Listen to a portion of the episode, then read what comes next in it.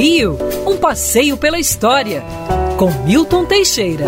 Amigo ouvinte, dia 23 de julho de 1840, é, a, a Câmara dos Deputados decreta a maioridade de um garoto chamado Pedro II filho de Dom Pedro I com a imperatriz Leopoldina. Dom Pedro II nasceu a 2 de dezembro de 1825 em São Cristóvão.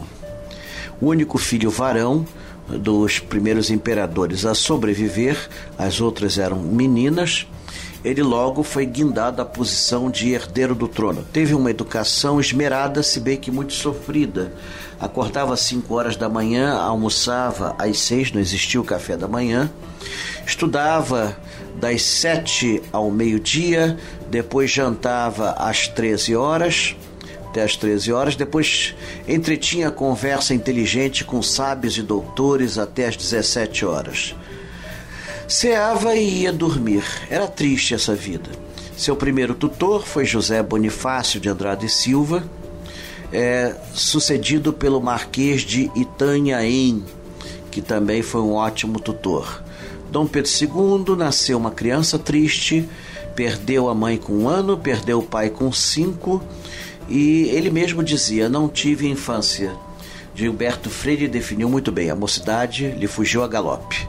Foi obrigado a casar em 1843, é, com 18 anos, com uma mulher que ele conheceu apenas por uma pintura, uma napolitana, Teresa Cristina Maria. Na pintura que está no Museu Imperial de Petrópolis, ela estava linda, maravilhosa mas quando ele a reviu pessoalmente, viu que ela era bem diferente do quadro.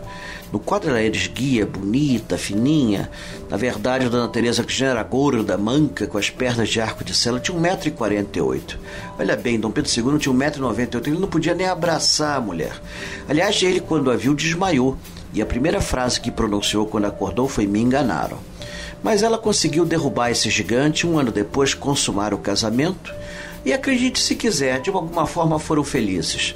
A tal ponto que quando ela faleceu, já no exílio, no Porto, em Portugal, Dom Pedro Vila Morta disse que não tinha nenhum motivo para viver, porque seu único motivo jazia inerte à sua frente. Quer ouvir essa coluna novamente? É só procurar nas plataformas de streaming de áudio. Conheça mais dos podcasts da Band News FM Rio.